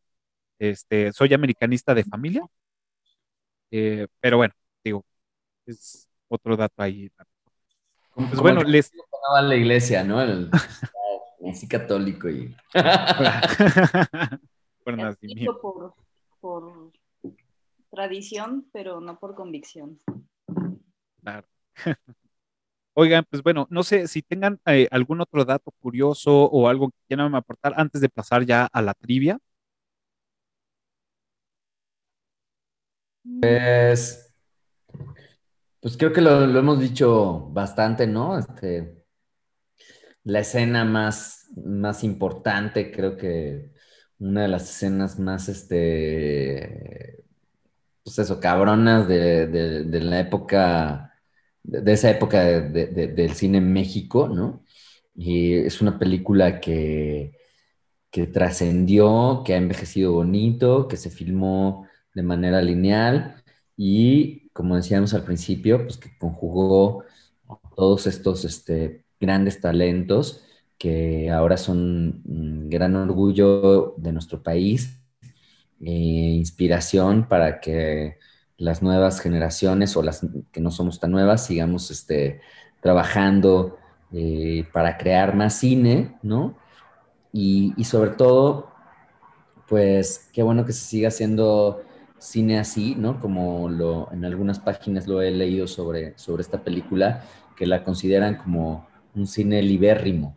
Y, creo que, creo que mm, ese adjetivo calificativo deben tener todas las películas que hagamos, ¿no? Que, que, que trasciendan también eh, los temas políticos, porque a pesar de que cada quien tenga su, su equipo, su partido, tal, eh, decía algo muy bello eh, González Iñárritu y que a mí me gusta mucho, que dice que la política es como, como un velo que no te permite ver la realidad de las cosas, ¿no?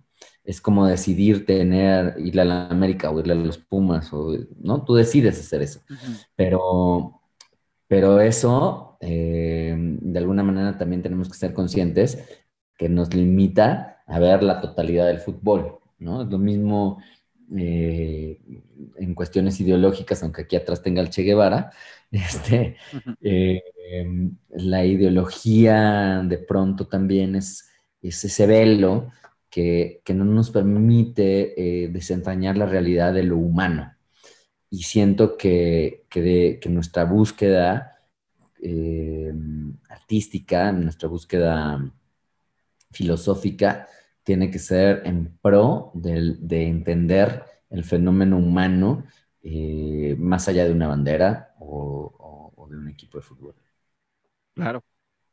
Muy bien. Creo que hay algo que hicimos justo, si no justo después de ver la película, fue un poquito después, fue llegando a casa y a lo mejor conectarnos a internet. ¿Cuál es la playa de donde se filmó esta película? Y, y pues ya, porque te imaginas este paraíso escondido en algún lugar de México y dices, yo quiero ir, no importa dónde esté, tengo que hacer ese road trip en algún momento. Y, y, toparme con una playa así de, de virgen, donde, donde puede estar a lo mejor solo, a lo mejor acompañado con unos buenos amigos, a lo mejor viendo las estrellas, lo que sea, pero esta, esta playa virgen, ¿no? Este, esta imagen de, de, llegar a algo paradisiaco, este, creo que sí, sí es algo que llegamos a buscar en, internet cuando, cuando llegamos. Fíjate, yo, yo no, yo no, yo no lo busqué, tuve la oportunidad con unos amigos hace muchísimos años, yo habré tenido 19, 20 años, yo creo, y un cuate, o sea, te digo, hay cosas de la película que, ¿no? Y un cuate dijo, no, es que hace tiempo fui a una playa que estuvo súper chingona, bla, te la recomiendo, ¿dónde es eso? A ver, platícanos. Y nos dijo, bueno, pues este se, este se llama Playa Paraíso. ¿En dónde está? No, pues ahí por, por Guerrero y la chingada, y bueno, ¿y cómo vamos? Y efectivamente sacó el guía rojo en ese momento y nos dijo, güey, agarren la carretera, se van para Acapulco, bla, bla, pasan a Acapulco, tal, tal, tal, van a llegar a, este pueblito que creo que es, este, bueno, no, no recuerdo ahorita, este, van a llegar ese, porque la primera vez que fui fuimos en carro, ya después yo fui en, autobús y luego en transporte local, pues llegamos ahí y pues bueno, y sí, llegas, llegas a la, a la, carretera, llegas a este pueblo y luego te metes ahí a, a pues, como tipo terracería, que más bien, pues sí, es terracería, llegas hasta el final y llegas a, pues como al otro pueblito, ¿no? Y, ya llegas a, la parte donde está Playa Paraíso, que es, es una laguna que se hace, pagas para que te lleven 10 pesos para que te lleven a como a la islita que hay entre la laguna y el mar.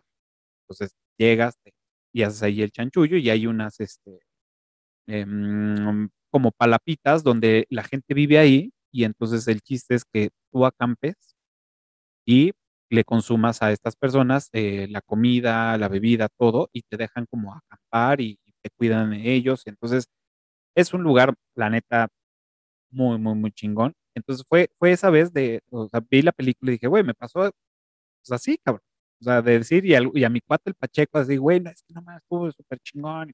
Y a ver, explícanos, guía roja y se van por acá. Digo, no, no fue tan, tan, tanto como en la película, pero este, sí, nos dio las instrucciones, llegamos, ya después, pues me tocó a mí dar las instrucciones, pero yo ya fui en autobús y luego transporté. Entonces te bajas aquí, le dices al güey del ADO que vas a tal parte y que te avise porque no es terminal y si te sigues, ya te la película, ¿no? Y luego tomas la combi, las combis no tienen puerta, entonces esas son las que se meten, pues son azules, ah, órale. Pues ya te llevan hasta el final. Entonces, lo recuerdo con, con mucho este, cariño porque, sea, fue, fue una experiencia, fue mi primera experiencia de ese tipo de ir a un lugar totalmente que no es turístico, o sea, o eh, turístico como cualquier otra playa de, de, de hoteles y todo, y llevar tienda de campaña y consumir a la gente que está ahí, o sea, la verdad estuvo y éramos máximo 10 personas, o sea, en un tramo súper, súper, súper largo, ¿no? Y increíble. Entonces, si tienen chance, busquen Playa Paraíso, dense un, un rolón por allá. Y de las cosas que también me, me, me, me, dan risa, digo, ya antes de pasar a la trivia, fue la frase que, que, le dicen de, oigan, ¿y quién les dijo de esta playa? No, pues un amigo que está en la investigación de estados alterados por la expresión de su conciencia.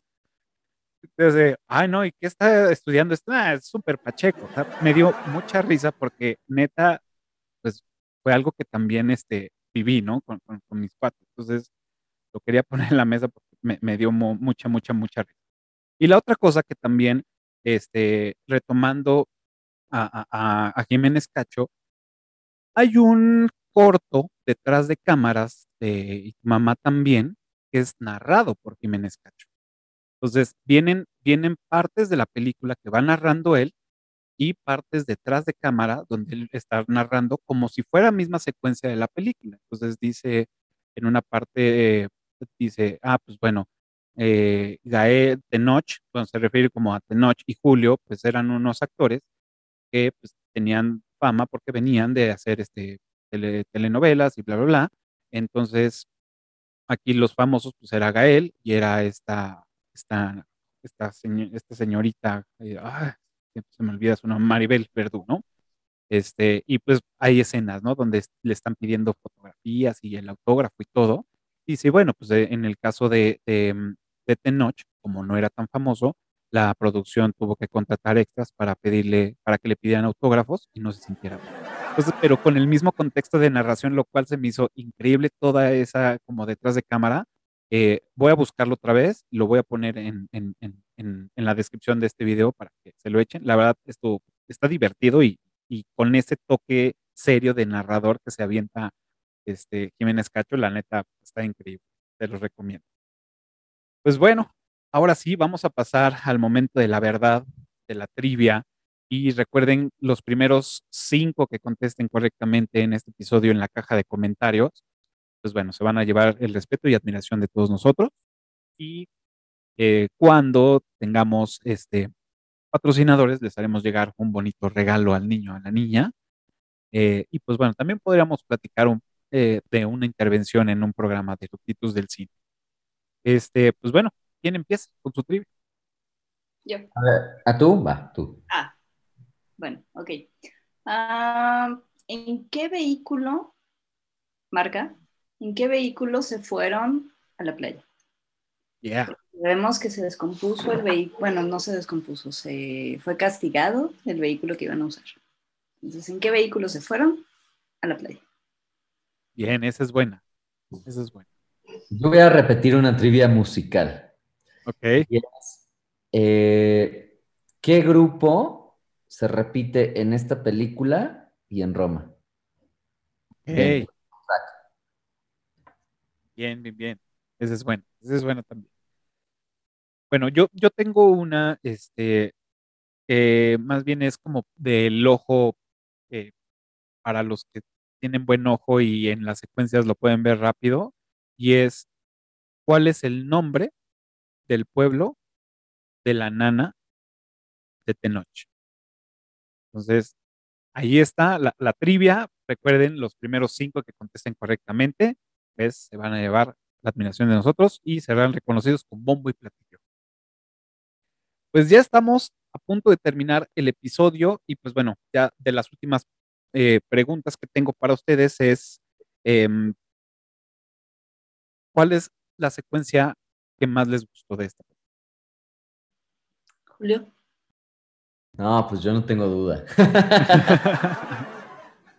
bueno, de que yo empiezo. Esa, esa, secuencia marcó, marcó, marcó mi vida, marcó mi juventud y este. Y, y nada, pues es, es, la secuencia del, del menage, me parece la más fuerte, el, el, el, momento este, climático de la película.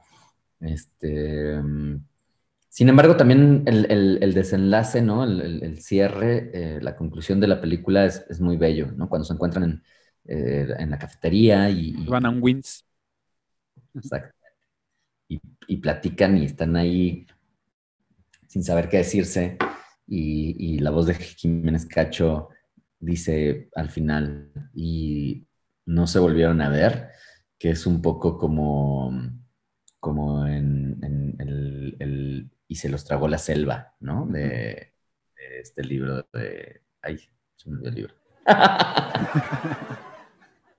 Claro. Que aparte es, termina de decir eso y ¡puc! acaba.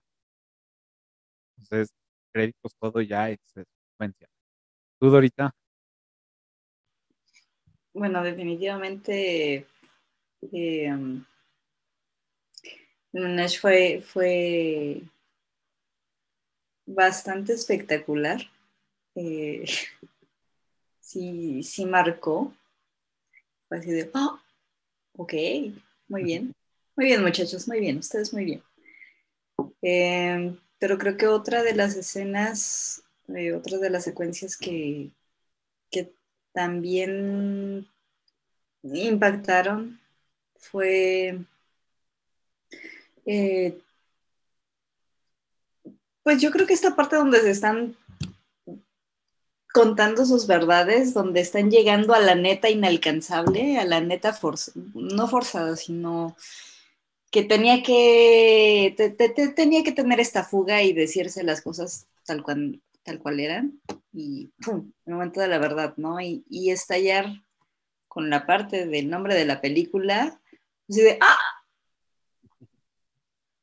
Porque pues ahí. Hay, hay, hay, mamás que se conservan muy bien, ¿no? Y dices, ¡ay!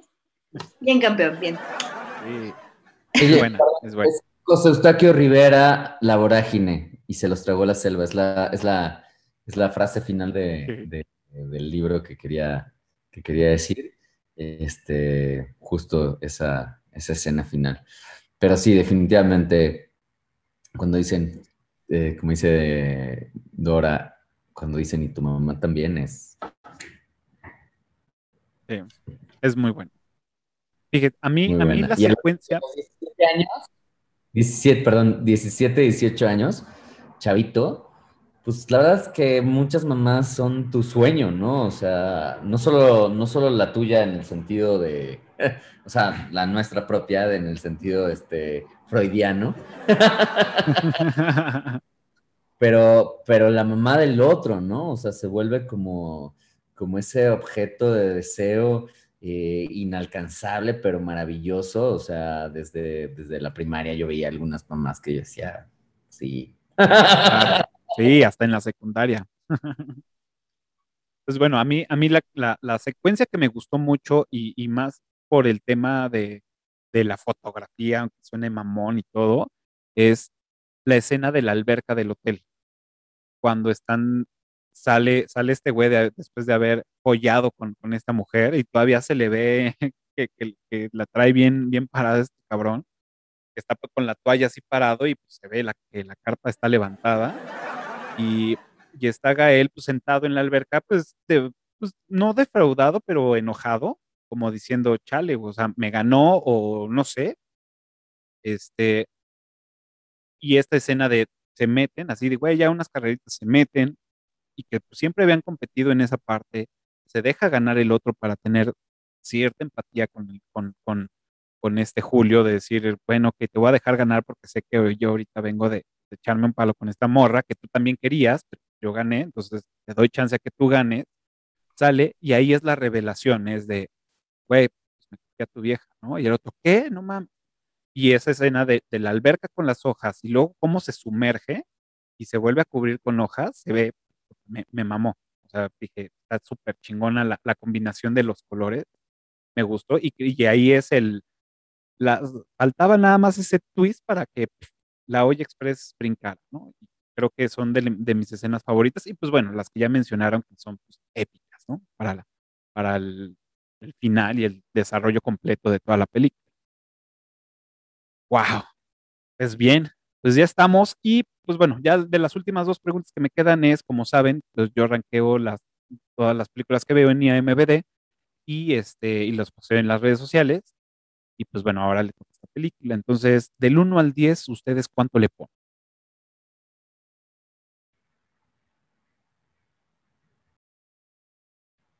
Yo 9.5. Bien. Yo siempre estoy bien barco. ¿Tú, ahorita? Eh, yo creo que soy más barco que Julio, entonces yo me voy por el 10. Hay algunas, bueno, igual y 9.8, pero creo que en general la película sigue, sigue siendo una muy buena, muy buena película para ver en cualquier momento. Sí, se, lo, se lo merece. Y es una película a la que uno siempre regresa. ¿Me explico? Es una película también que se deja ver. O sea, no es, no es Belatar, este, no es Lisandro Alonso, no es una película que sea tarkovskiana, que vayas a tener que dejar tus entrañas como espectador allí, ¿no? Es una película que, digo, sin ánimo de, atacarla, ni mucho menos, al contrario, es una película easygoing, ¿no? O sea, la ves y te toca y la puedes volver a ver eh, muchas veces y, y, le encuentras muchos este, eh, matices. Evidentemente es una película que nace pa para un target más adolescente, ¿no? Es una película para adolescentes, pero ahora que los adolescentes de esa época nos volvimos adultos, pues sigue siendo una película muy interesante que también nos ayuda a entender eh, por qué somos quienes somos ahora. De acuerdo, estoy totalmente de acuerdo contigo. Pues sí. Digo, yo, yo este, le puse un 8 y, y no es por, por menospreciarla ni mucho menos, pero no le puedo poner más que Amores Perros. Los Amores Perros es de mis favoritos. Entonces. Oye, pero tienes que volver a hacer Amores Perros y, e invitarme. Seguro. Para, para, o sea, una siguiente plática de Amores Perros, aunque ya la hayas hecho, ya sé que ya, ya sucedió. Pero sí, Amores Perros también es mi favorita. La, la, orga, la organizo para el aniversario. Órale. Y la y, otra vez con gusto. A mí no, es mi de... película favorita mexicana por excelencia. La mía también. Y, y, pues bueno, por eso le pongo el 8, porque no puede estar arriba de Amores Perros. Entonces, pues bueno, ustedes platíquenos qué, este, cuánto le ponen a esta película. Y por último es la recomendación que están viendo ahorita, que, este, que nos recomiendan a toda la gente que nos está viendo, que nos está escuchando. Eh, platíquenos alguna recomendación para ver este fin de semana o estos días que Híjole, yo he tenido unas semanas bien turbias. Me he tocado ver, o sea, unas películas que no, no, no, no sé. Ninguna me ha gustado. Había unas, unas películas que no había visto. Esta eh, Berlín Te Amo, que viene de mm. la franquicia de Paris Je t'aime, New York I Love You. Y la de, la de Berlín me decepcionó muchísimo. O sea, realmente, te digo, no la había visto. Eh, o sea, no, no, no, había dejado pasar tiempo, pues. Y lo único que me gustó fue la primera historia todas las demás me pareció como súper pretenciosa, súper, este, ah, no sé qué recomendarles para, para, para ver a, a, ahorita, o sea, eh, lo último que me he puesto a ver es este, Hitchcock y cosas antiguas porque me, me encabroné. ok, ok. Ok, bueno, primero escuchen el soundtrack de, de Y tu mamá también. Creo que vale mucho la pena. Este, para los que ya, los que vimos esa película en, cu- cu- cuando se estrenó, yo creo que nos va a traer buenos recuerdos. Este, bueno. Pero en, en vista, pues estoy viendo un poquito de, de lo que está como de moda en Netflix. Ahorita está el, el- las series coreanas. Y creo que hay una japonesa, anime, muy, muy, muy buena. No es, no es serie, pero es mm, como anime corto. De, se llama Cells at Work. Eh, esto trata de las células del cuerpo, de, de- de cuál es la función de cada una y en historias cortas te cuenta qué es lo que hace cada una. Es, está muy padre, muy interesante y si les gusta un poquito de biología, medicina, nutrición, este, yo creo que es buena alternativa. Distanciarnos un poco de, del drama real. Ok, Muy bien. Pues bueno, digo, ya saben, como, como todos los fines de semana, pues siempre estamos viendo como un- un- una caricatura y pues bueno, ahorita estamos con Sailor Moon, a petición de Ale. Pues estamos en la, en la primera temporada de, de Sailor Moon. Vamos en los episodios treinta y tantos. Eh, es, es bueno recordarla. Eh, a veces me desespero un poco porque Serena es como un poquito tontita, entonces, pero está entretenida. Eh, acabamos de ver una película que eh, en Amazon Prime que se llama Radioactive, que es la historia de, de esta señora que descubrió este, el radio y el, y el polonio, que ahorita no recuerdo el nombre. Este, muy interesante, la verdad yo no sabía la historia sobre, sobre, de, sobre de esta película, bueno, sobre esta señora que, bueno, ganó dos premios Nobel por, la eh, por, por haber descubierto estos dos elementos y que pues bueno, de ahí se desató pues todo lo bueno y todo lo malo, ¿no? Este, bombas nucleares, radiografías, este, parte de, de de las quimioterapias, o sea, todo esto se me hizo muy interesante porque aparte tiene como cortos de actualidad y en ese momento, ¿no? Entonces, una, una acción con una consecuencia. Entonces, me gustó, se las recomiendo, está interesante, está en Amazon Prime.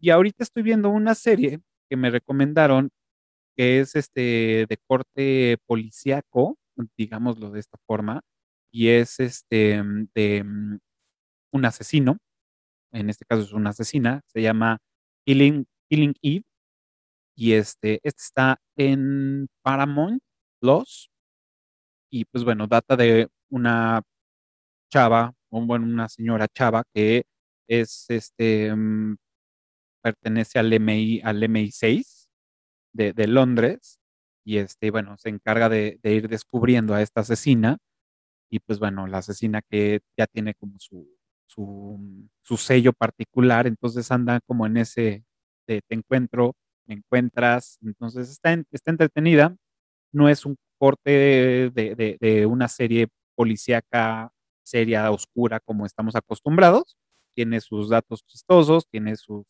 altibajos, buena onda, pero bueno, eso es ahorita lo que estoy viendo, esperamos que termine, voy en la segunda temporada, ya cuando termine ya les diré si sí o sí. Pues bueno, ahora sí ha llegado el momento de despedirnos, ya se nos fue el tiempo como siempre, se nos va como agua, podríamos seguir platicando y platicando de, de esta película y de todo lo que nos ha traído a la mente los recuerdos.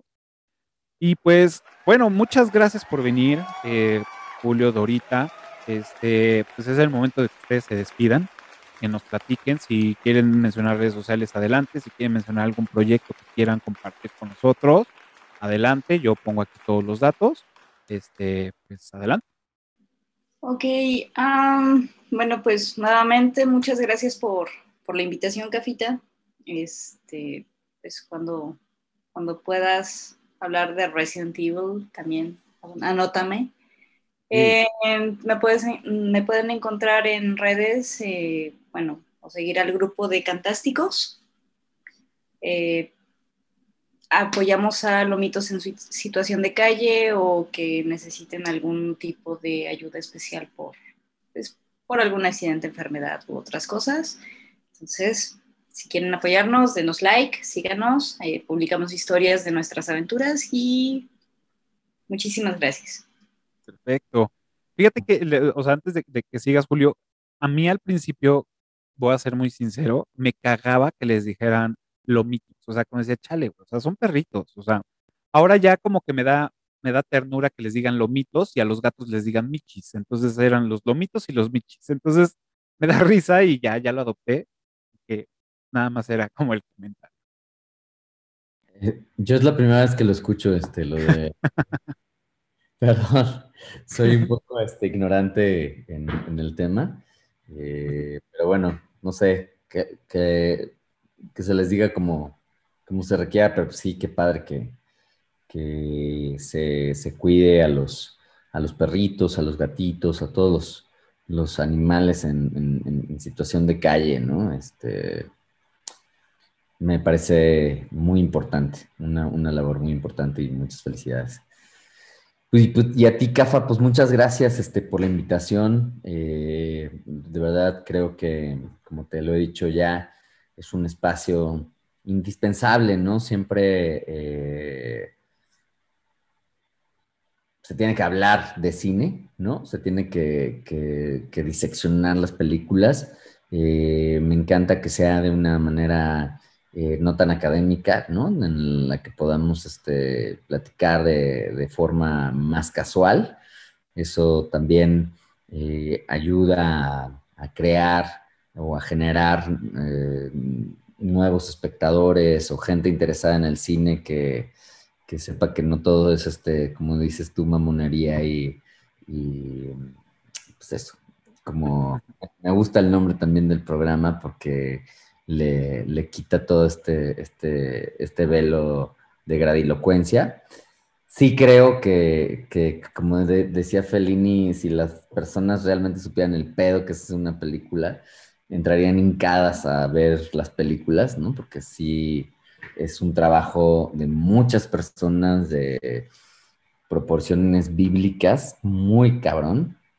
Este, toda película que se hace eh, es muy loable ya solamente por el hecho de haberse logrado hacer, porque la mayor parte de las películas se quedan en el, tintero, se quedan en, en el guion cuando mucho, y muchas veces solamente en una idea. Este, el cine es un arte muy caro, muy complejo, que requiere del espíritu y del talento de, muchas personas que están involucradas en, cada película. Entonces es este, indispensable siempre que se pueda y siempre que haya un espacio como el que tú nos ofreces, eh, recordarles a la gente para que estemos conscientes de que todos los apoyos, este, todos los fideicomisos, todo lo que se, da para el cine, eh, no es algo que se queda a una persona, sino que es algo que sirve para sustentar una industria y para sustentar eh, el trabajo de, muchas personas que a su vez tienen que mantener a muchas familias. Entonces, este, pues eso, que, es importante que defendamos eh, los apoyos eh, al cine y defendamos la cultura. Perfecto. Pues bueno, pues ya estamos. Muchísimas gracias por venir, por iluminarnos con su sapiencia, con todos estos conocimientos, con los recuerdos, con todo lo la opinión que es parte de, lo fundamental de este episodio, bueno, de estos episodios de este programa, de lo, que vemos en el cine, lo que nos inspira a seguir viendo, recomendar todo. Eh, recuerden que, pues bueno, nos pueden seguir en todas las redes sociales como Eructitos del Cine. También pueden ver y, bueno, escuchar este episodio y otro en su plataforma favorita de podcast, iTunes, Spotify. Tenemos un chat, eh, canal en Telegram, donde también se pueden inscribir, bueno, más bien se pueden agregar, está totalmente abierto y ahí pueden recibir avances de los episodios, eh, cuáles se van a grabar próximamente, links para, para poder accesar al, al a Clubhouse para que puedan escucharlo antes que nadie. Este, bueno, y varias cosillas que vamos a ir repartiendo en el, en el, en el, en el chat. Eructitos del Cine, así lo encuentran. Y pues bueno, donde inició todo esto, aquí en YouTube. Y pues bueno, si ya llegaron a este, a este momento, a este minuto, ya se quitaron todo este episodio, lo único que les pedimos es que nos ayuden. Y pues, ¿cómo nos ayudan? Pues suscribirse, dándole pulgar arriba y picándole a la campanita, que bueno, de verdad nos ayuda muchísimo para seguir produciendo estos episodios, eh, invitar a gente que nos platique sobre películas y proyectos. Y pues bueno, esperemos que les haya gustado, eh, eh, que nos vean. Recuerden todos los jueves, 12 el día, un nuevo episodio. Y la próxima semana vamos a, a platicar, toca hablar del género de superhéroes o cómics. Y pues vamos a platicar de las películas de Batman de Nolan. Así que promete un episodio lleno de, de acción y de golpes y de artes marciales. Este, no se lo pierdan. Jueves 12 del día, un nuevo episodio de Rupitos del Cine. Espero que les haya gustado. Muchas gracias, Dorita. Muchas gracias, Julio, por, por compartir este, este episodio con todos ustedes y con todos nosotros. Y pues bueno, nos vemos el próximo jueves y pues, pues tu mamá también. Muchas gracias, cuídense.